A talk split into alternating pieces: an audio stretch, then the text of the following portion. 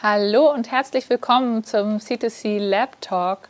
Heute mit Alexander Bonde hier im Cradle to Cradle Lab. Schön, dass ihr alle eingeschaltet habt und mit uns die nächste Stunde ähm, diskutieren wollt und äh, ja im Austausch seid. Wir freuen uns, dass ihr wieder alle dabei seid. Äh, herzlich willkommen, Alexander Bonde, heute bei uns in digitaler Form hier auf dem äh, äh gelben Sofa neben mir. Äh, schön, dass Sie es geschafft haben, herzukommen in digitaler Form. Ja, hallo, schöne Grüße aus Osnabrück. Ja, wir sind natürlich äh, auch durch Corona äh, eingeschränkt in den Dingen, wie wir sie machen können. Und wir wollen trotzdem weiter im Austausch mit euch sein, weiter äh, hier im Bildungszentrum die Inhalte platzieren und diskutieren und ähm, ja, haben deswegen ja schon zu Anfang Corona-Zeiten sozusagen unser digitales Format hier etabliert ähm, und freuen uns, ja, da auch weiter mit euch im Austausch zu sein und tolle, spannende Gäste da zu haben. Heute haben wir äh, Alexander Bonde da. Er ist der Generalsekretär der Deutschen Bundesstiftung Umwelt. Das ist die größte Umweltstiftung, die es in Europa gibt, ähm, die mit äh, einem, dem Kapital aus dem Verkauf der Salzgitter AG ähm, ja, gegründet wurde sozusagen aus öffentlichen Geldern und auch ähm, ja, die, die äh, Umwelt äh, schützen soll, also zu, zum Schutz der Umwelt und zur besonderen Berücksichtigung des Mittelstand, der mittelständischen Wirtschaft ähm, ins Leben gerufen wurde. Ähm, die Stiftung ist auch die, die den Deutschen Umweltpreis vergibt, ähm, sozusagen der höchst dotierteste ähm, Umweltpreis, den es gibt äh, und der ja immer wieder an spannende Persönlichkeiten, die sich einsetzen für eine Zukunft von morgen äh, vergeben wird. Alexander Bonde ist seit 2018 äh, Generalsekretär der DBU, war, ist in Freiburg geboren, Mitglied der Grünen, war im Bundestag, äh, war auch Landesminister in Baden-Württemberg für den ländlichen Raum, für Verbraucherschutz ähm, und ja, jetzt mittlerweile äh, Generalsekretär der DBU und leitet äh, das Geschehen in Osnabrück. Schön, dass Sie da sind. Habe ich was vergessen in meiner äh, Beschreibung? Da ist natürlich ganz viel bestimmt noch, aber etwas, was sozusagen vielleicht noch wichtig wäre. Ich habe jetzt alles gesagt, insofern weiß ich gar nicht, über was wir jetzt noch reden. Nein, also alles gut. Wunderbar. Ähm, ihr habt natürlich immer wieder äh, trotzdem heute die Möglichkeit, mit uns im Austausch zu sein. Ihr könnt äh, auf Twitter heute mit dabei sein unter C2C NGO und natürlich auch wie immer live äh, unter, auf unserer ähm, Webseite c2c-lab.org slash live. Ähm, und ihr könnt äh, uns auch Fragen stellen, damit wir hier in der zweiten Hälfte der Stunde miteinander diskutieren könnt. Und das könnt ihr unter www.sly.do ähm, gerne machen und da mit dem Hashtag LabTalk äh, uns ja, vier Fragen stellen. Die bekomme ich dann hier später rein und kann sie sozusagen direkt mit in unser Talk-Format einbauen. Ja, ich glaube, es gibt immer noch, äh, es wird bestimmt auch Menschen geben, die hier mit in der Diskussion dabei sind, die vielleicht von mir gerade eine kurze Einführung zur DBU bekommen haben, aber die noch nicht ganz wissen, was die DBU eigentlich macht oder welche Rolle die DBU hat. Vielleicht können Sie da damit äh, anfangen, uns die noch mal einmal ganz kurz vorzustellen. Ja, das ist eine Frage, die mich irgendwie verfolgt, seit ich im Amt bin, weil ich war kurz nachdem ich Generalsekretär wurde, auf einer internationalen Konferenz wurde ich damals vorgestellt als der Chef der largest foundation you never heard of before. Ähm, Insofern in, in der Tat, äh, das gibt es, dass der eine oder andere uns äh, nicht kennt. Wir feiern nächstes Jahr unser 30-jähriges äh, Jubiläum, aber wir sind anders als viele andere Stiftungen kein Think Tank, wir sind keine NGO und wir sind so selten im Kampf äh, um die Mikrofone unterwegs, weil das, was wir machen, ist Projektförderung. Das heißt, wir machen mit Partnerinnen und Partnern aus der Wirtschaft, insbesondere aus der mittelständischen Wirtschaft, aber auch aus der Wissenschaft und aus der Zivilgesellschaft konkrete Projekte aus dem Bereich Umwelttechnik, sehr Markt-, Produkt-, Geschäftsfeldnahe Entwicklungen, auch im Bereich der Umweltforschung, äh, aber auch gesellschaftliche Fragen, Umweltbildung rund um die Frage, ähm, was bringt eigentlich Transformation voran und wie kann man mit ganz konkreten äh, Projekten Lösungen für Umweltprobleme finden. Und da bewegen wir uns natürlich oft weit unterhalb der großen politischen Diskussionen, aber eben an den, wir hatten es im Vorgespräch ja schon davon, also ein Unternehmen, wo man in einem spannenden Prozess dann tonnenweise sich diesem großen Ziel Stück für Stück nähern kann. Und warum gerade der Mittelstand, wenn da sozusagen so der Fokus drauf liegt? Also zum einen hat man uns das als Auftrag mitgegeben, den Fokus auf den Mittelstand, aber ich glaube, es macht auch Sinn, weil wenn wir uns angucken, sagen wir, in, in Deutschland, welche Rolle die kleinen und mittleren Unternehmen äh, spielen, an welchen zentralen Stellen, gerade in den großen ähm, Prozessen, wo wir äh, die, die ganz großen äh, CO2-Emissionen haben, wo wir die großen Fragestellungen haben, was, was Schadstoff und Ähnliches angeht. Da sind doch gerade in Deutschland unheimlich viele äh, äh, kleine und mittlere Unternehmen auch an den technologischen Fragen dran. Ähm, und wir erleben natürlich auch, dass gerade die Kleinen dann auch diejenigen sind, die mit einer neuen Idee äh, auch in die Märkte gehen und die gerade so in so einer Frage Nachhaltigkeit, in so einer Fragen von äh, Umwelt, äh, äh, Technologie dann oft auch die Impulsgeber sind, ähm, die oft keinen Zugang haben zu eigenen ähm, äh, Forschungseinrichtungen, wo wir dann oft auch gerade in der Kombination von einem kleinen Mittelständler und einer Wissenschaftseinrichtung dann da einfach helfen können, spannende Ideen der Kleinen auch über die Hürden zu bringen. Also insofern glauben wir, dass wir da an einem sehr wichtigen Segment dran sind, wenn wir die großen Transformationsfragen in der Wirtschaft angehen wollen. Naja, und die auch natürlich ein großes Eigeninteresse daran haben, wenn sie sozusagen, weil viele von denen ja vielleicht auch familiengeführt sind oder zumindest auch die Perspektive haben, dass sie nicht nur auf die Zahlen des nächsten Quartals gucken, sondern auch sich überlegen, wie geht es denn auch langfristig weiter als Unternehmen und sich demnach vielleicht aufstellen. Ich, das ist zumindest das, was wir auch erleben, dass sozusagen da der Mittelstand äh, deutlich ja, schneller und auch äh, kräftiger äh, an so Themen wie Cradle to Cradle auch dran ist ähm, und es nicht nur dann eine kleine Produktlinie ist, sondern sozusagen wirklich geguckt wird, wie können wir unser ganzes Unternehmen danach umstellen. Ja, und die, gerade die kleinen und mittleren Firmen die ja oft auch sehr viel stärker sagen wir, auf dem Präsentierteller sitzen, also sehr viel klarer ist, sagen wir, der Mittelständler, sagen wir, der wird äh, konkret gefragt, wie er sich in gesellschaftlichen Debatten äh, mit einbringt. Ähm, und natürlich ist sagen wir, auch die, die Unternehmerin, ähm, die am Frühstückstisch äh, jetzt von der Tochter oder vom Sohn gefragt wird, was machst du eigentlich im Job, ist da auch natürlich nochmal ganz anders ähm, selber gefordert, äh, was, die, was die gesellschaftliche Einbettung des Unternehmens angeht. Also da sehen wir auch gerade trotz äh, laufender Pandemie eine unheimliche Sensibilität, aber auch unheimlich viele, die ähm, bewusst ihren Beitrag auch bringen wollen und die da wirklich auch mit, mit bestverstandenem Unternehmertum sich zum Teil der Lösung machen wollen. Mhm. Und wie nehmen Sie dann sozusagen aus DBU-Sicht ähm, gerade die aktuelle Zeit, also die Corona-Zeit äh, jetzt sozusagen auch wahr und ähm, das, wie das für die Unternehmen dann auch ist, mit denen Sie da zusammenarbeiten? Also wir haben natürlich viele Partnerinnen und Partner, die jetzt von der Krise auch betroffen sind. Ähm, und ich muss offen sagen, ich hatte natürlich schon eine gewisse Befürchtung, ähm, wenn es wirtschaftlich schlechter läuft. Ne, also Projekte bei uns, da muss man äh, als Partner auch immer in der Regel die Hälfte als Eigenanteil bringen. Ähm, äh, und wir hatten schon ein bisschen die Befürchtung, dass jetzt mit der Krise und äh, dem, dem, den Schwierigkeiten in, in den meisten Märkten ähm, da weniger Anträge reinkommen. Aber ich muss dazu sagen, das Gegenteil ist der Fall. Wir haben im Moment eines der antragsstärksten äh, Jahre der, der, der letzten Jahre.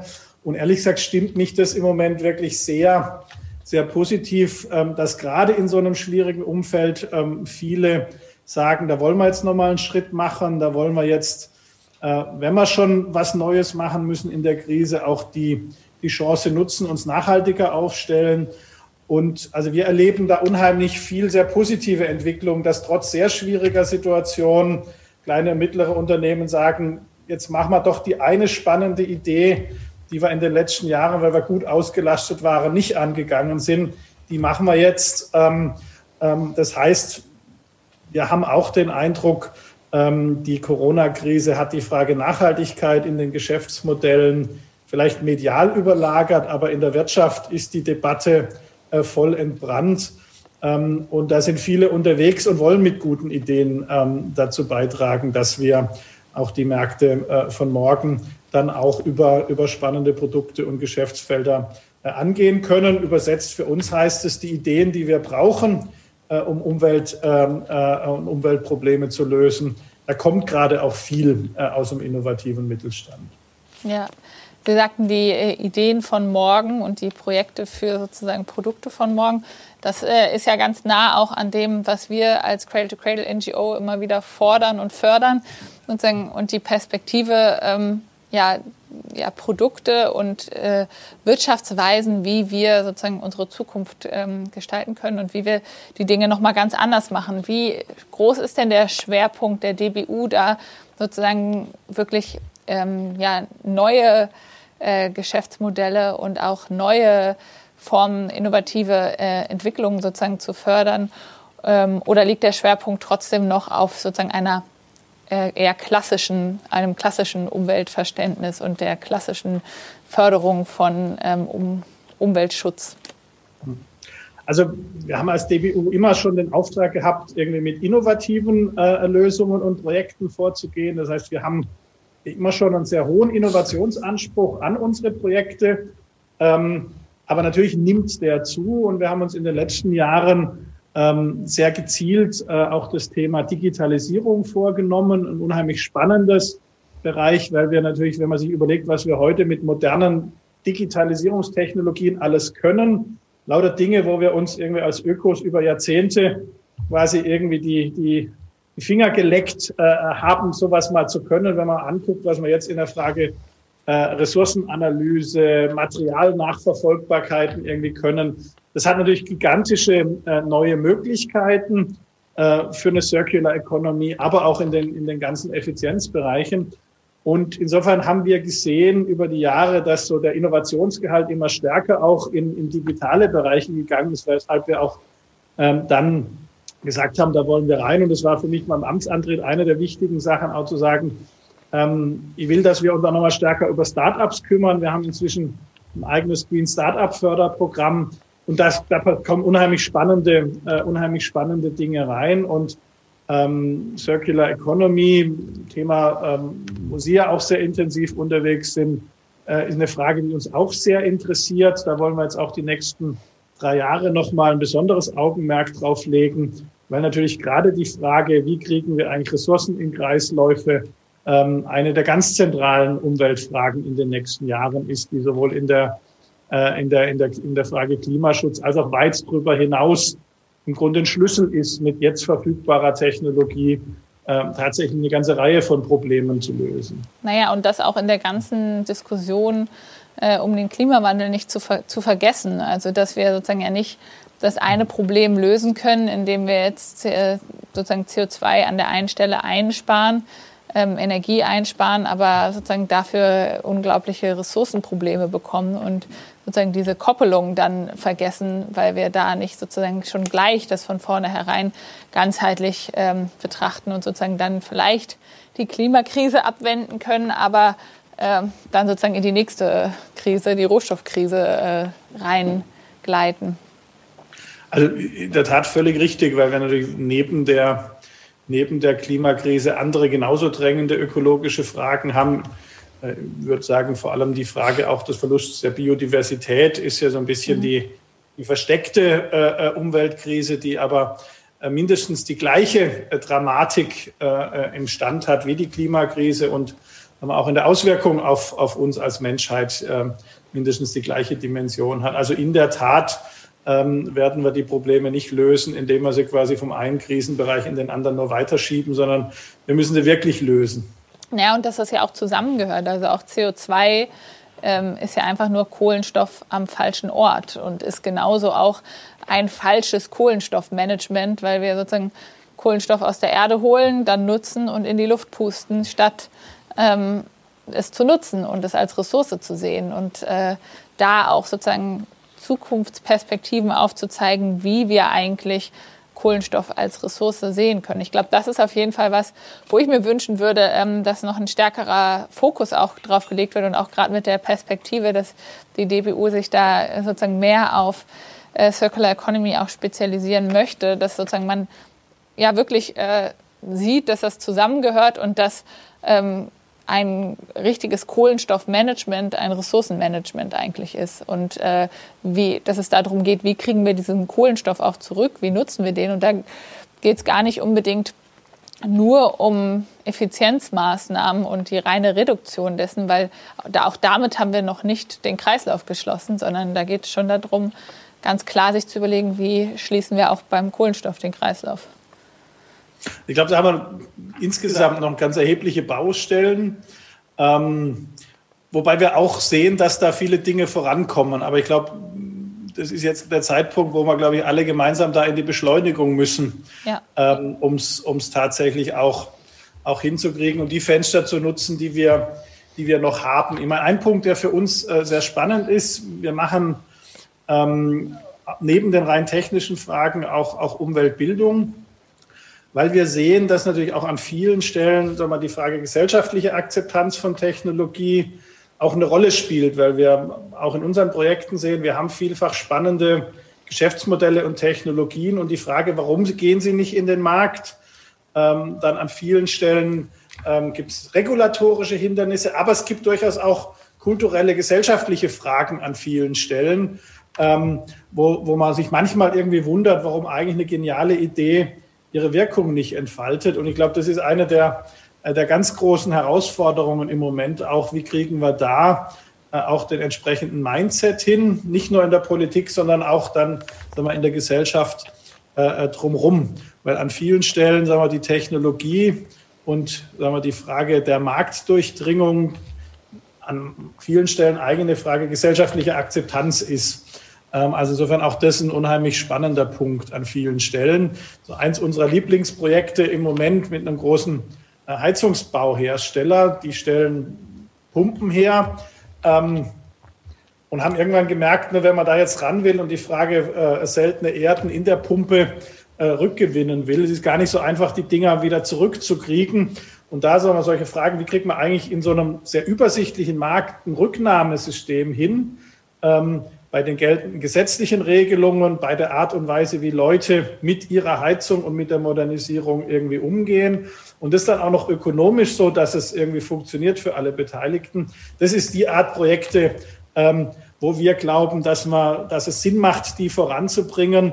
Das sind vielleicht die kleinen Kreise, aber genau diese Mosaiksteinchen brauchen wir zum Schluss, äh, wenn wir an die ganz großen Bilder äh, dann, dann ran wollen. Naja, und wir müssen sozusagen, also Bildung, ich glaube, das ist ja auch das, warum wir unseren Fokus darauf so gesetzt haben, zu sagen, wir müssen äh, das Thema in die Gesellschaft bekommen. Und da ist ja einfach ganz viel noch nicht an Bewusstsein da. Da ist sozusagen jetzt mittlerweile ein Verständnis dafür, dass wir sozusagen irgendwie ein Thema mit dem Klimawandel haben.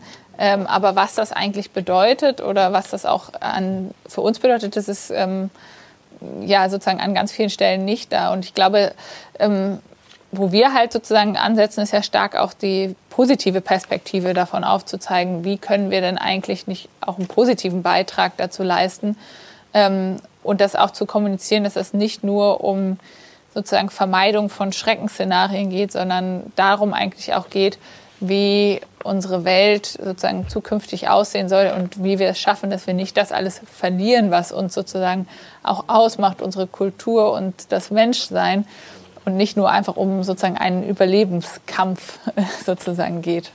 Ähm, ja, wir hatten schon gerade angesprochen, kurz Circular Economy.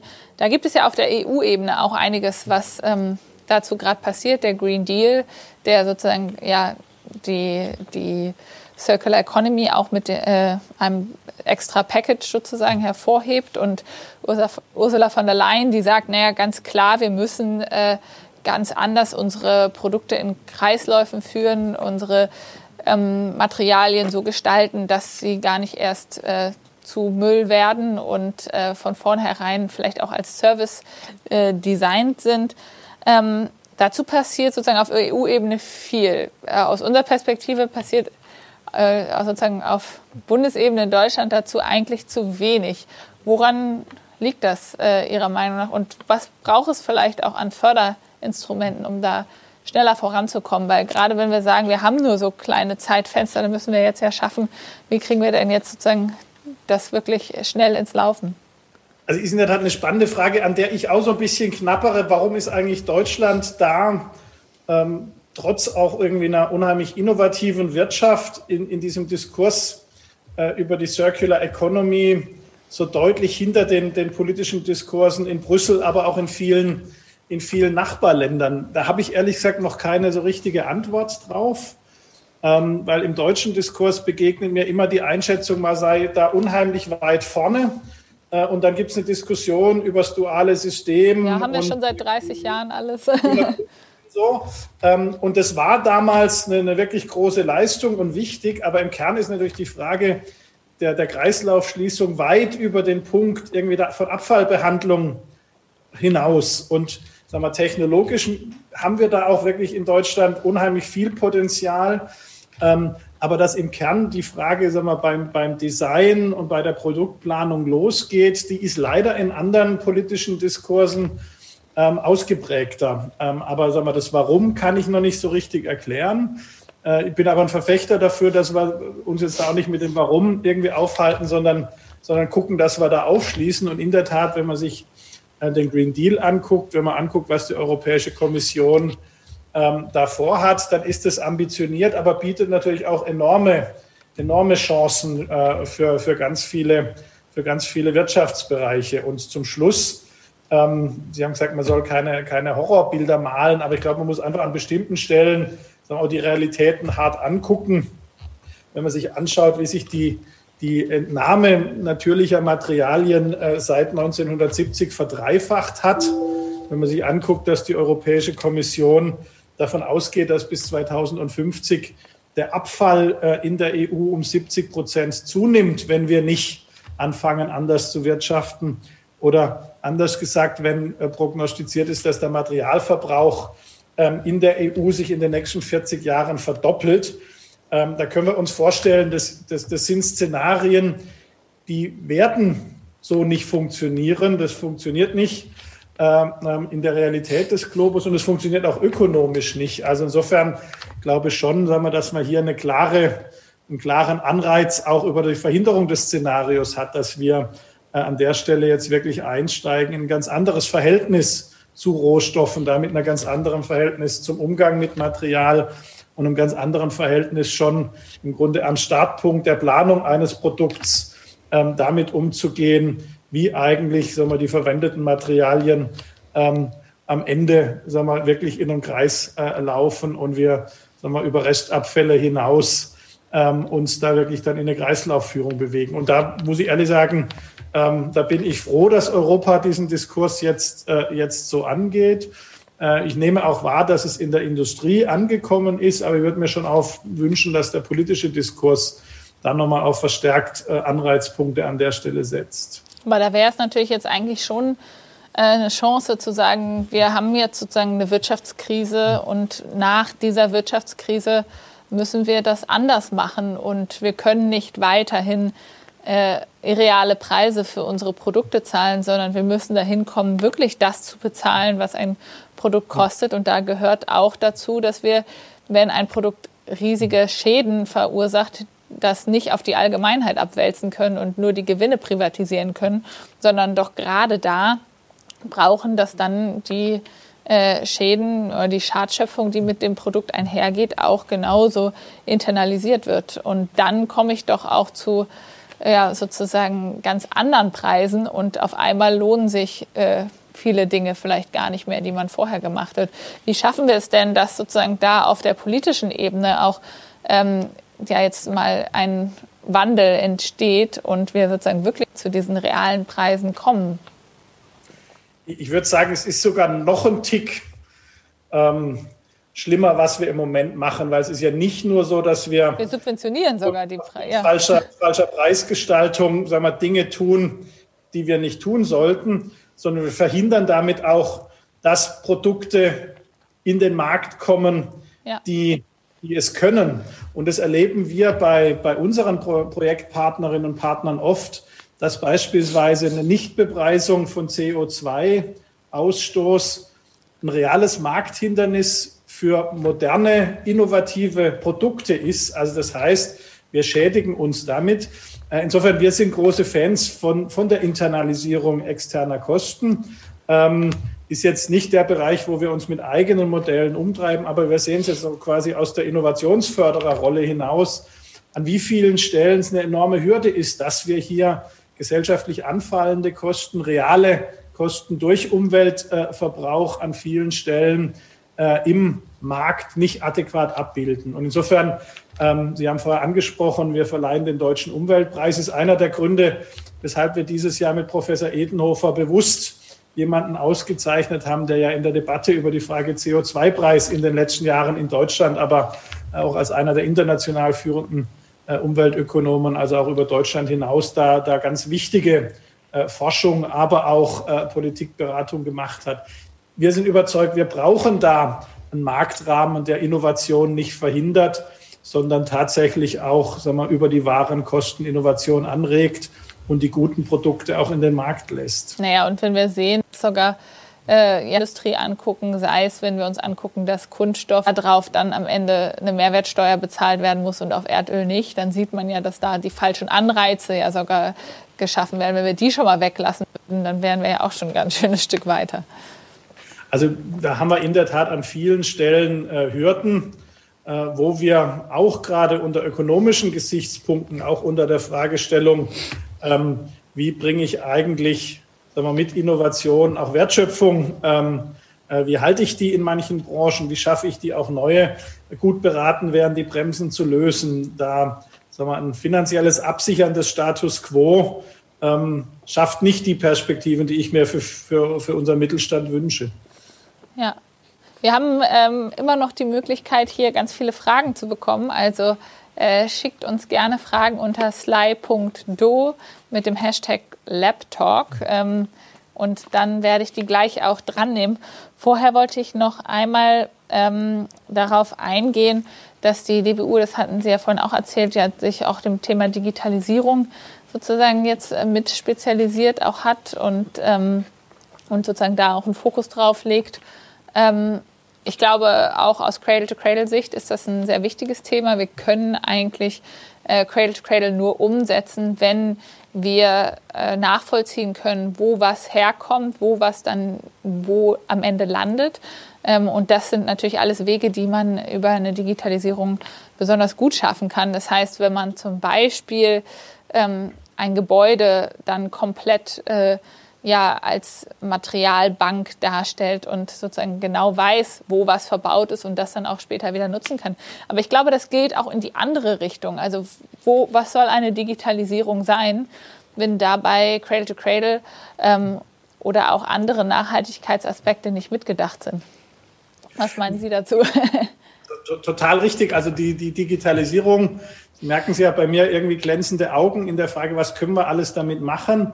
Ähm, wir haben gleichzeitig natürlich auch eine die ganz wichtige Verpflichtung, auch die Digitalisierung braucht einen nachhaltigen Korridor, weil auch da erleben wir, ähm, dass sie Umweltfragen aufmacht. Und wenn wir die Digitalisierung nicht auch in einem nachhaltigen Rahmen voranbringen, ähm, der Wissenschaftliche Beirat äh, Umweltfragen der Bundesregierung hat es in seinem Hauptgutachten ja so genannt, äh, also wenn wir die Digitalisierung nicht, nicht nachhaltig einhegen, dann ist sie der Brandbeschleuniger äh, für alle großen Umweltprobleme, die wir haben. Insofern, da gibt es eine, eine Ambivalenz. Da ist die Frage Stromverbrauch, Effizienz, aber auch die ganze Frage Kreislaufführung in der Digitalisierung ist eine enorme Herausforderung. Na, also wenn man sich anguckt, wie sich die Halbleiterindustrie entwickelt hat, da gab es vor wenigen Jahrzehnten, haben die zwölf Elemente verwendet. Äh, inzwischen ist das komplette Periodensystem äh, verbaut in der Halbleiterindustrie. Und wenn man sich anguckt, in welchen äh, Mini-Dosen ähm, äh, da unterschiedlichste Stoffe verbaut werden, ist die Frage, wie kriegt man da eine Kreislaufführung drin, schon äh, entschieden schwieriger geworden. Und das sind genau die Punkte, die uns auch natürlich bei der Digitalisierung interessieren. Wie kriegen wir da sowohl die Ressourceneffizienz als auch die Energieeffizienzfragen geregelt und wie kriegen wir auch da in den ganzen Komponenten die Kreislaufführung hin. Und man muss schon sagen, da gibt es noch viel zu tun. Also ich habe jetzt gerade die Woche wieder so ein Frustrationserlebnis irgendwie für mich gehabt. Neuer Laptop funktioniert auf einmal nicht mehr. Ähm, aber irgendwie reparieren irgendwie geht nicht, äh, würde drei Wochen dauern. Das heißt, im Ergebnis schicke ich einen äh, Laptop, wo ich mir sicher war, die hätten ihn reparieren können, irgendwie zurück und kriege jetzt einen neuen. Ähm, total frustrierend für mich. Ähm, meine Leute haben dann gesagt, ich soll mich nicht aufregen, weil er würde ja dann woanders weiterverwertet. Aber das sind schon irgendwie die Momente im täglichen Leben, wo man einfach irgendwie merkt, da könnten wir eigentlich mit dem, was wir heute können, so viel weiter sein. Und natürlich trifft es auch voll im Bereich der Digitalisierung zu. Ähm, da sind wir nicht so gut, wie wir sein müssten. Naja, und wenn man sich die Digitalisierung anguckt, dann ist ja auch da gerade eigentlich ähm, enormes Potenzial für Servicekonzepte, für äh, wie wollen wir die Dinge eigentlich ganz anders gestalten. Und wenn man sich dann das Beispiel Laptop anhört, dann ist doch da eigentlich genau die Frage, warum kaufe ich denn noch einen Laptop, wenn ich eigentlich den nur nutzen möchte und die Materialien gar nicht behalten möchte, weil dann kann ich sozusagen auch das Laptop äh, als äh, Rohstofflager sozusagen sehen und wenn das Unternehmen weiß, es bekommt es zurück, dann kann es vielleicht es auch anders verbauen und hat vielleicht sogar ein Interesse daran, am Ende eher zu sagen, ich nehme hochwertigere Materialien, die ich aber auch leichter wieder auseinandernehmen kann und auch dann wieder nutzen kann. Und dann ist es wirklich nur der Service und dann fühle ich mich damit auch nicht mehr schlecht, den dann zurückzuschicken. Wie gesagt, ich glaube, da haben wir noch enormen, enormen Bedarf, auch wirklich mit, mit ganz neuen Geschäftsmodellen ähm, daran zu gehen. Ich glaube, da gibt es auch den Bedarf, dass an bestimmten Stellen sagen wir, Regulierung einen Beitrag leistet. Ne? Also mich frustriert es, äh, wenn, ich, wenn ich sehe, wie viele Handys einfach nur wegen schwachem Akku ähm, nicht, nicht im Gebrauch bleiben. Ähm, ich kann mich noch gut erinnern, es war jahrelang problemlos möglich, irgendwie Handys auch so zu bauen, dass man den Akku einfach selber wechseln kann. Also ich glaube in der Tat, dass da so manche Diskussionen auch Richtung äh, Designrichtlinie auf der europäischen Ebene, äh, da hoffe ich schon, dass wir da auch nochmal ein paar Impulse kriegen, wo sagen wir, über die Frage der Preisgestaltung äh, hinaus auch ein bisschen Regelwerk dazu beiträgt, dass man da äh, an der einen oder anderen Stelle die, die Kreislaufführung, die Trennbarkeiten, ähm, da, da wird, da, auch da braucht der Markt einen Rahmen, das ist schon erkennbar und das gilt leider auch für, für die, die großen Akteure in der Digitalisierung. Aber wir werden sie nicht ganz ohne äh, Regulierung da marschieren lassen können, wenn wir den nachhaltigen Korridor halten wollen. Ja, und selbst da sind wir ja teilweise auf jeden Fall noch hinterher. Wir haben hier schon einige Fragen, die reinkamen, deswegen will ich ähm, hier gleich äh, vielleicht mal eine aufnehmen. Und zwar ging es sozusagen gleich zu Anfang direkt äh, um die Frage, ob man noch mal hören kann, wie groß das jährliche Fördervolumen der DBU ist und wie viel davon in Projekte geflossen ist mit Schwerpunkt auf Circular Economy. Also wir haben im Moment so eine äh, jährliche Fördersumme von, von rund 60 Millionen. Ähm, ich muss sagen, ich weiß im Moment nicht, ähm, wir, wir haben ähm, in unseren Förderthemen, irgendwie Circular Economy liegt so ein bisschen quer äh, zu unseren Förderthemen, das gleiche wie Digitalisierung. Deshalb habe ich Ihnen da keine, keine genaue äh, Zahl. Wir haben jedenfalls vor, dass wir in den nächsten äh, drei Jahren einen zweistelligen Millionenbetrag in den Bereich investieren wollen. Okay. Das ist ja was. Also das ist vielleicht auch interessant für die Zuschauerinnen und Zuschauer, die selber in dem Bereich aktiv sind, äh, Unternehmen in dem Bereich haben ähm, oder halt sozusagen ja, innovativ unterwegs sein wollen und dann auch nach dem passenden Partner suchen ähm, da vielleicht die nächsten Jahre auf jeden Fall die Augen aufhalten. Ähm, dann kam hier noch eine Frage rein, auch zur Förderung, ob die DBU eigentlich nur Projekte mit Forschungsfokus äh, in Deutschland oder auch äh, in internationalen ausländischen Projekten fördert. Also wir ähm, fördern auch im Ausland, aber wir haben schon einen sehr deutlichen Fokus auf, ähm, äh, auf Deutschland. Wir haben äh, über unsere Geschichte eine, eine sehr enge Beziehung ähm, nach Mittel- und Osteuropa. Das heißt, wir fördern in unserem äh, im Ausland sehr stark auch Projekte aus dem Bereich, allerdings äh, in der Regel dann äh, im, im, Zusammenhang auch mit, mit deutschen Projektpartnern, die, die mit beteiligt sind. Ähm, aber internationale Projekte sind grundsätzlich auch förderfähig bei uns, wenn sie in die wenn sie generell in unsere Förderrichtlinien reinpassen. Ja. Ihr könnt auch weiterhin noch Fragen äh, mir stellen hier unter sly.do mit dem Hashtag LabTalk. Also äh, scheut euch nicht. Hier kam auch noch eine Frage rein von Jan, der fragte, sind Unternehmen Ihrer Beobachtung nach überhaupt schon bereit, C2C auch auf Geschäftsmodellebene zu denken und real äh, äh, sozusagen ihr Unternehmen umzubauen oder was fehlt noch dorthin? Ähm, gut, da würde mich natürlich Ihre, Ihre Erfahrung irgendwie äh, auch, auch interessieren. Ja. Ich meine, wir erleben da eine, eine ganz große Bandbreite. Ne? Also wir haben wirklich Leute, das sind tief überzeugte Pionierinnen und Pioniere. Ähm, aber wir haben auch diejenigen, die haben irgendwie eine gute Idee und merken irgendwann, Mensch, für die Umwelt ist es auch noch gut. Ne? Äh, und ich muss ehrlich sagen, ne, also wenn es ein Umweltproblem löst, dann nehme ich irgendwie auch ein, äh, das Ergebnis von irgendwie Ingenieursdenke, die zufällig irgendwie nachhaltig irgendwie gelandet sind. Weil am Ende, sagen wir, brauchen wir, brauchen wir beides. Ähm, aber ich erlebe schon immer mehr Unternehmerinnen und Unternehmer, die sich auch sehr grundsätzliche Gedanken machen, welche Rolle wollen sie als Unternehmen spielen. Wir erleben auch viele, die uns sagen, gerade sagen wir, die, die, die, die hoch innovativen äh, äh, Angestellten, die die brauchen, die kriegen sie auch nur, äh, wenn sie sich da mehr verschreiben als nur der Frage eines Quartalsberichts. Also ich, ich spüre schon, dass diese Frage nach Purpose, was ist eigentlich der Sinn meiner Tätigkeit, ähm, zu was will ich beitragen, für was will ich mich irgendwie beruflich reinhängen, das ist eine Frage, die im Unternehmen gerade auch viel umtreibt, weil die so im, im Kampf um, um die guten jungen Leute auch merken, da ist es, da reicht es nicht, eine PR-Abteilung zu haben, die irgendwie einen schicken grünen Baum irgendwie aufs Projekt draufpackt, sondern da braucht man auch tatsächlich eine, eine innere Haltung und eine Überzeugung. Ähm, und insofern, da gibt es, glaube ich, eine ganze Reihe von Faktoren, die, die dazu beitragen, dass ich den Eindruck habe, es gibt schon viele relevante Akteure in der Wirtschaft, die es wirklich ernst meinen und auch sehr genau, ne, die müssen trotzdem rechnen. Und auch eine sehr überzeugte Unternehmerin, die voll auf Nachhaltigkeit setzt, muss am Ende äh, sagen wir, mit ihrem Unternehmen die Löhne ihrer Mitarbeiterinnen und Mitarbeiter erwirtschaften können und muss die Forschung bezahlen können. Aber ich nehme bei sehr, sehr vielen da eine, eine hohe Bereitschaft wahr, wirklich auszuloten, wie weit können sie da und, und können die da nicht auch eine, eine Führungsrolle einnehmen. Also da muss ich sagen, bin ich in den letzten Jahren wirklich beeindruckt, wie viele da auch, äh, auch wirklich Wege gehen. Ja. Aber glaub, erzählen Sie mal, Sie sind da natürlich als NGO auch direkt dran, weil Sie natürlich genau denjenigen ja auch ein Angebot machen. Ja, ich glaube, also wir, wie wir das mitbekommen, ist es halt schon so, dass ähm, das Interesse gerade auch ganz breit ist. Also sozusagen von großen Konzernen über kleine äh, Startups, Mittelstand.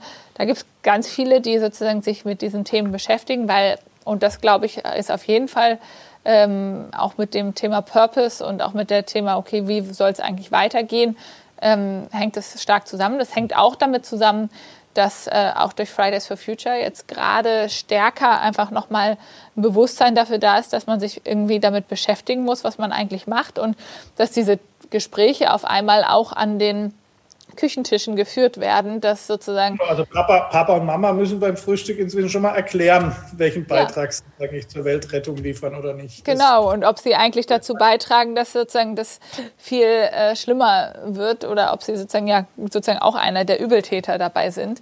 Ich glaube, das ist äh, schon was, was auch zu einer Bewegung führt und das finde ich auch sehr positiv ähm, in dem. Ich glaube, Cradle to Cradle kann halt darauf eine ganz gute Antwort geben und sagen, wie könnte das denn eigentlich gehen, weil man mit Cradle to Cradle sozusagen ein Angebot macht, wie muss ich denn meine Produkte, meine Dienstleistungen, meine Gebäude umgestalten, damit ich am Ende dazu einen positiven Beitrag habe. Und halt gerade einen positiven Beitrag und nicht nur den, äh, dass ich es halt hinkriege, ein bisschen weniger äh, schlecht zu sein. Und hier das, was früher im Umweltmanagement vielleicht auch viel gemacht wurde, ein bisschen äh, Einsparungen sozusagen im Produktionsprozess zu machen, aber eigentlich den Kern meines äh, Unternehmens gar nicht zu verändern und auch mein Kerngeschäft gar nicht zu verändern, meine Produkte gar nicht zu verändern. Ich glaube, das ist sozusagen auf jeden Fall so eine insgesamten äh, Stimmung schon noch mal stärker geworden, dass da jeder sich irgendwie mit beschäftigt und das hat man sozusagen vom Einzelhandel, Discounter bis äh, äh, ja bis zum innovativen Startup an unterschiedlichsten Stellen.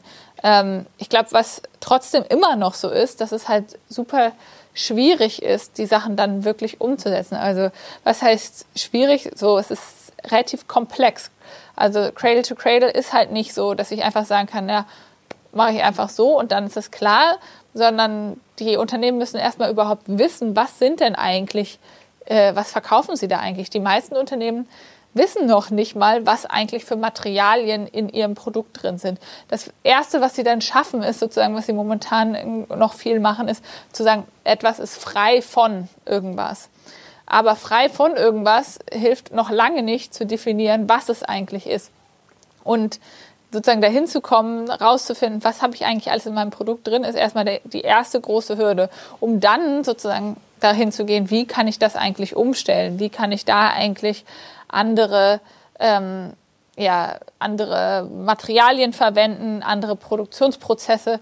Wie kriege ich denn eine, eine Fabrik, am, bei der am Ende das Wasser sauberer rauskommt, als es reinging? Wir haben heute Morgen mit ähm, einem Bettenhersteller gesprochen, der sagt, er hat ein großes Problem, dass seine, ähm, sein, sein, äh, äh, seine Kissenbezüge etc. mit einem äh, Stoff immer noch sozusagen belastet sind, die, ähm, den er da eigentlich gar nicht selber reingibt, ähm, der nur dadurch da drin ist, dass er äh, jetzt sozusagen Wasser in China verwendet, was, wo das Wasser schon mit diesem Stoff belastet ist.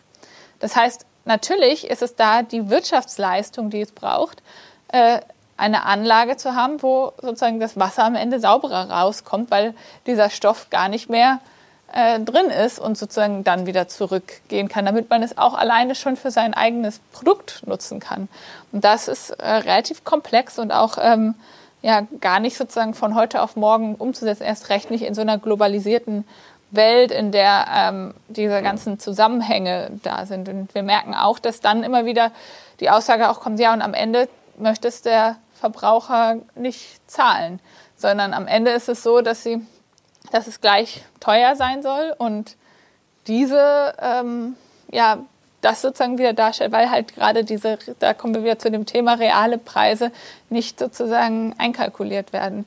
Und weil ich sozusagen am Ende mehr dafür zahlen muss. Und das lohnt sich dann oft nur, wenn ich das entweder mache, weil ich das aus Überzeugung mache und dann auch den, den Kunden finde, der dafür bereit ist, mehr auszugeben, oder weil ich das in so einer großen Skala mache, dass ich ähm, ja, mir leisten kann, am Ende äh, das sozusagen auf alle zu verteilen, diese Innovationskosten, dass am Ende das gar nicht so viel ist auf ein Produkt und dann das Produkt am Ende gar nicht teurer wird. Und das ähm, macht es auf jeden Fall schwierig und das ist immer das, was wir von vielen rückgekoppelt bekommen. Und da kann natürlich sowas helfen, wie auch eine Förderung. Und deswegen finde ich das gerade besonders wichtig, das auch im Mittelstand zu machen, weil der Große, der kann sich das leisten, das dann sozusagen, weil er so eine große Skalierung hat, das umzusetzen. Aber gerade im Mittelstand sind diese Innovationskosten ja doch was, was dann schon äh, ziemlich in die Waage geht.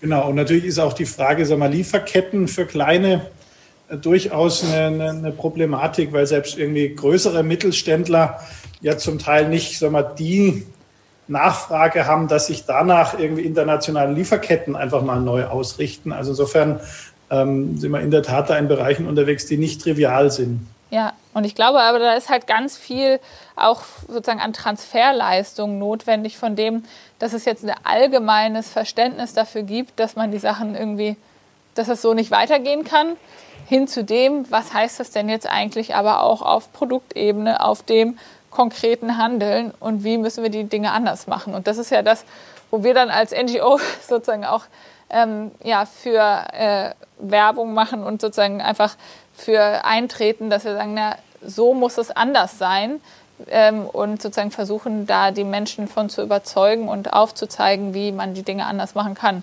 Und wo natürlich äh, ja jeder, der jetzt sozusagen uns zuguckt und sagt, das finde ich auch wichtig, uns natürlich auch gerne unterstützen kann, uns als äh, NGO unterstützen kann, unser Bildungszentrum hier unterstützen kann, dass wir solche Formate wie dieses hier machen können, aber auch äh, natürlich sozusagen da politisch weiter Druck machen können, dass sich genau solche Rahmenbedingungen verändern. Wir haben äh, hier immer noch die Möglichkeit, äh, hier Fragen sozusagen zu bekommen. Also stellt mir gerne, stellt uns gerne Fragen ähm, über Slido ähm, und äh, sozusagen dann nehmen wir die sehr gerne weiter mit auf. Ich glaube, äh, wir hatten das Thema Rahmenbedingungen ja sozusagen gerade auch schon mal, hatte ich sozusagen schon mal angesprochen. Ähm, was wäre denn Ihrer Meinung nach sozusagen notwendig, um sozusagen für klimapositives Handeln jetzt äh, Rahmen zu schaffen? Ich glaube, der, einer der entscheidenden Schlüssel ist in der Tat die Frage, kriegen wir, kriegen wir die, die beiden unterschiedlichen äh, äh Emissionsregime so entwickelt, dass äh, tatsächlich der, der CO2-Preis ähm, die, die Klimawahrheit sagt. Ich glaube, das, wäre, das würde uns eine ganz ganz entscheidende Markteintrittshürde äh, für, für klimafreundliche Technologien nehmen. Also im Kern gut, dass wir in Deutschland sagen wir, einen Einstieg in die Bereiche jetzt haben, die nicht vom europäischen Emissionshandel erfasst sind. Aber natürlich brauchen wir da eine Entwicklung, ähm, die dann tatsächlich zu marktgerechten Preisen führen. Also es wäre so der Nummer eins Wunsch, wenn Sie mich fragen. Ja, ja ich glaube, das äh, Thema ist sozusagen, können wir ähm, fahren. Ich frage mich nur, was müssen wir dafür sozusagen tun oder was wäre Ihr Tipp auch an uns oder an diejenigen, die sich dafür einsetzen, ähm, wie wir da sozusagen den politischen Diskurs noch stärker ähm, ja, mit äh, prägen können, um sozusagen da auch jetzt gerade diese ganzen Milliarden, die sozusagen ausgegeben werden, auch mit daran zu koppeln und zu nutzen. Also es gibt ja schon die Diskussion, ähm, jetzt sozusagen auch auf EU-Ebene, äh, das sozusagen an klimafreundliches äh, Verhalten sozusagen zu koppeln.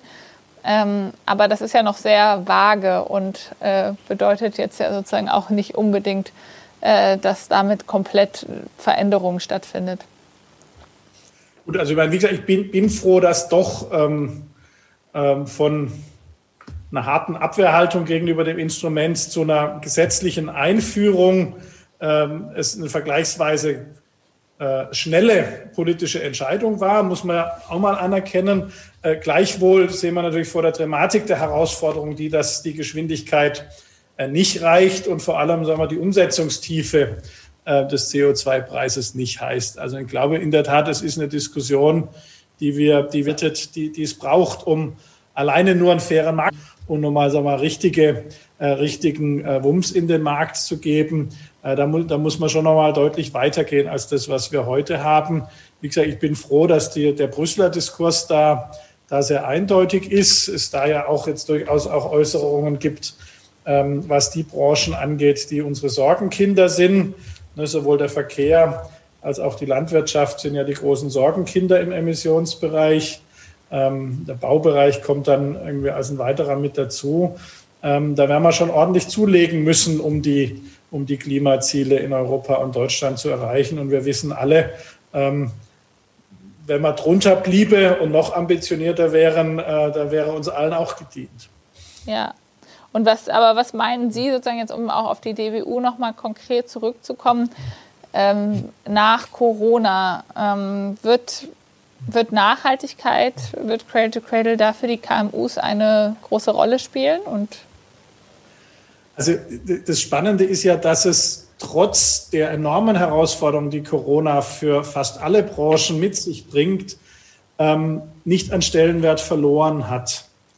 Ähm, wir haben, ähm, wir machen immer so, einen, so einen Umweltmonitor, so einen DBU-Umweltmonitor gemeinsam mit Forsa und wir haben so in der Hochphase, sagen wir, der, der ersten ähm, äh, Corona-Betroffenheit, ähm, wo sie auch wirtschaftlich dann die, die Folgen zum ersten Mal deutlich erkennbar waren, äh, mal, mal gefragt. Und das Spannende war, eine große Mehrheit der Leute hat gesagt, ähm, die, die Klimakrise hat eine noch viel größere Auswirkung, als Corona es jetzt hat. Äh, und wir haben damals auch gefragt, wie, welche Ansprüche eigentlich die Leute an sowas wie ein Wirtschaftsrettungspaket äh, in der Krise haben. Und da gab es enorm hohe Anforderungen dahingehend, dass man sagt, also da, wo die Politik jetzt ähm, auch äh, mit der Wirtschaft interagiert, da wollen wir das jetzt aber auch gleich so machen, dass es wichtige gesellschaftliche Fragen und insbesondere die Frage Nachhaltigkeit, Kampf gegen äh, die Klimakrise mit adressiert. Also wir haben da durchgehend eigentlich überall eine unheimlich hohe Aufmerksamkeit weiterhin auf diese Fragen und sowohl, also sowohl in der Wirtschaft äh, als auch äh, in der Bevölkerung. Also wundert man sich manchmal, dass in den Talkshows noch die mehr auftaucht. Äh, man hätte jetzt zu viel Krise, um sich um Umwelt zu kümmern. Die wirtschaftlichen Aktivitäten und die Stimmung in der Bevölkerung gibt es nicht her. Das scheint so ein bisschen ein Leftover zu sein von Leuten, die lieber 80er Jahre Debatte führen, als wirklich zu gucken, was im Moment Lage ist.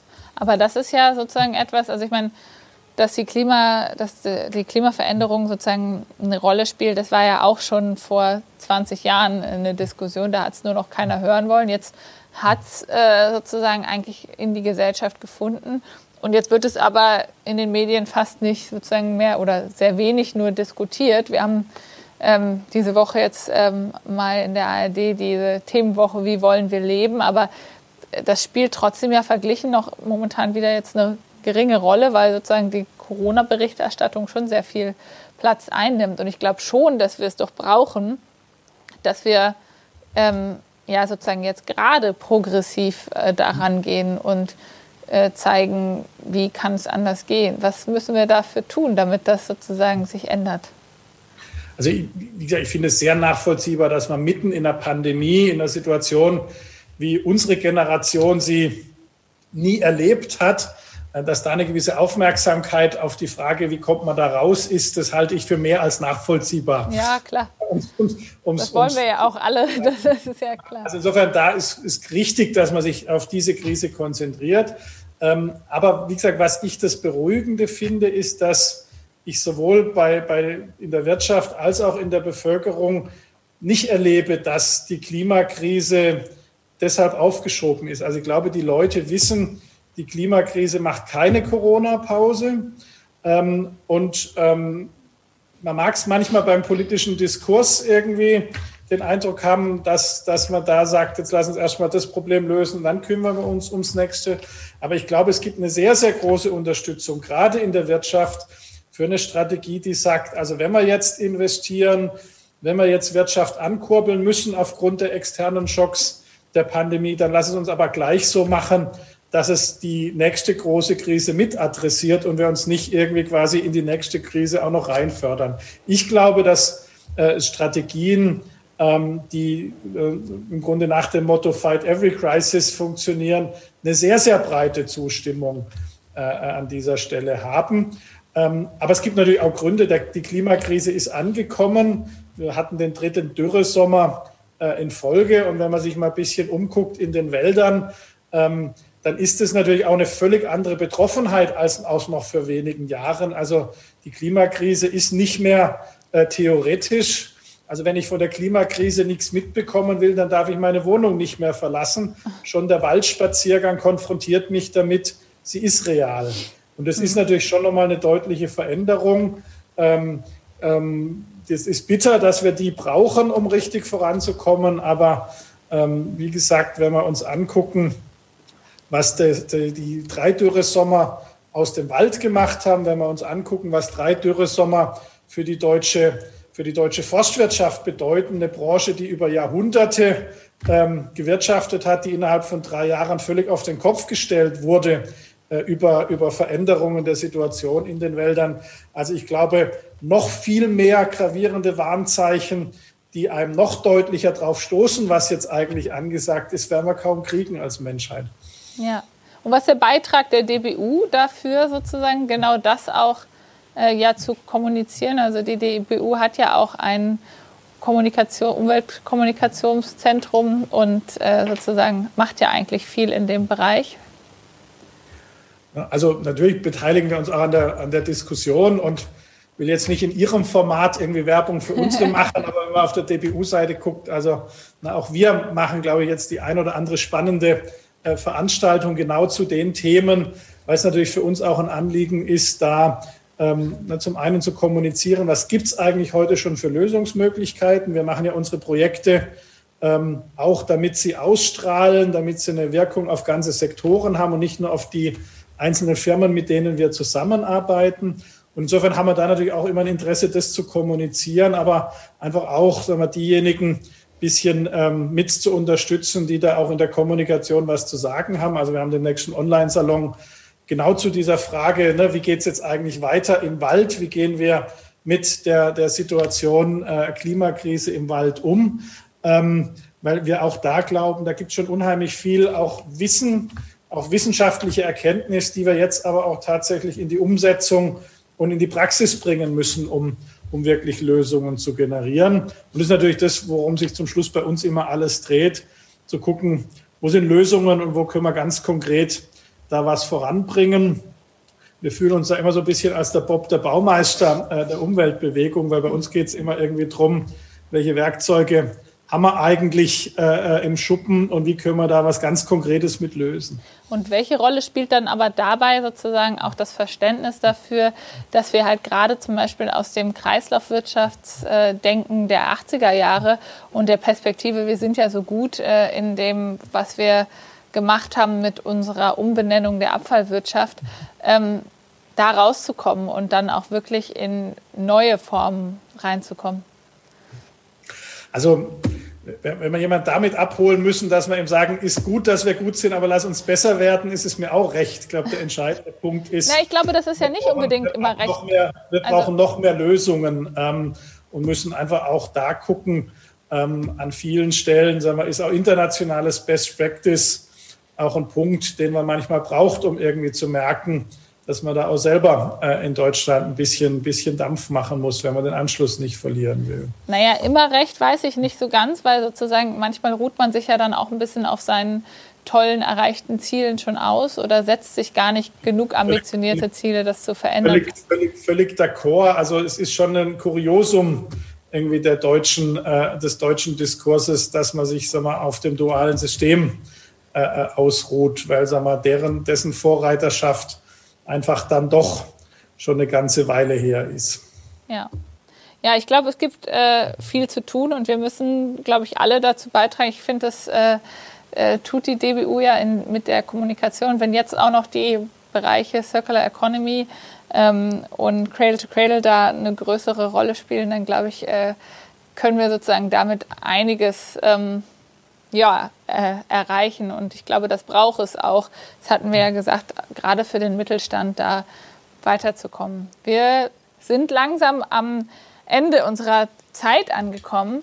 Ähm, ja, mir bleibt äh, vor allem auch ein Dankeschön zu sagen. Vielleicht gibt es noch was, was sozusagen ein Abschluss ist, wo Sie sagen, das würde ich doch gerne noch unterbringen und den äh, Cradle-to-Cradle-Zuschauerinnen und Zuschauern mitgeben. Also ich glaube, der, der entscheidende Punkt äh, für uns ist immer, ähm, wir sind darauf angewiesen, dass es die Leute gibt, die in ihrem Unternehmen oder aus der Wissenschaft kommend irgendwie spannende Ideen haben. Und insofern, wenn sie irgendwo innovativ unterwegs sind und den Eindruck haben, sie haben da eine spannende Idee für ein Geschäftsmodell, für eine technologische Weiterentwicklung, die das Potenzial hat, äh, ein Umweltproblem zu lösen, dann lohnt sich immer mal bei uns äh, auf die Homepage zu gucken mal reinzugucken in unsere Förderbereiche, ob es nicht passt. Und natürlich können wir nur dort unterstützen, wo sagen wir, auch die, die Innovationsidee an uns rangetragen wird. Und insofern bedanke ich mich herzlich dafür, heute Abend genau dafür in einer spannenden Community Werbung äh, machen zu können, ähm, weil sagen wir, wir sind dafür da, äh, sagen wir, die Pionierinnen und Pioniere zu unterstützen und zu gucken, wie wir da auch über unser Know-how, aber auch über eine finanzielle Unterstützung die Dinge über Hürden kriegen, die es vielleicht von alleine nicht schaffen. Dankeschön fürs Hiersein. Danke euch allen äh, fürs Zugucken. Ihr könnt uns auch folgen und äh, mit uns weiter dazu diskutieren auf Twitter, Facebook, Instagram, also allen Social-Media-Kanälen. Ähm, ihr könnt uns auch in zwei Wochen wiedersehen hier bei der Lab-Tour äh, wo ihr sozusagen das Cradle-to-Cradle Lab kennenlernen könnt und ähm, ja hier vor Ort sozusagen sehen könnt, was, was es alles gibt. Wir haben momentan ja nicht die Möglichkeit, euch hier vor Ort live einzuladen, aber ähm, es gibt dann sozusagen digital die Möglichkeit, hier einmal zu sehen, äh, wie so ein, äh, wie Cradle to Cradle im Bestand aussehen kann und was alles schon möglich ist. Also ganz viele innovative Beispiele hier zu sehen und dann auch mit uns äh, zu diskutieren. Und äh, ihr könnt uns auch sehr gerne natürlich unterstützen, ähm, hier unsere Arbeit unterstützen mit einer Spende äh, oder auch Förderer werden. Ihr könnt auch aktiv werden. Wir haben sehr viele Menschen, über 800, die sich äh, im ganzen Dachraum, also Deutschland, Österreich und der Schweiz, für Cradle to Cradle einsetzen und in ihren Regionen aktiv werden. Ähm, auch die machen gerade viele digitale Formate und sind sozusagen vor Ort in ihren Regionen trotzdem im Austausch. Und äh, ja, mir bleibt nur noch mal Danke zu sagen an Alexander Bonde für den Talk und äh, für die Zeit heute Abend. Und danke euch fürs Zuschauen. Und äh, ich freue mich, euch bald wiederzusehen. Bis dann. Ciao.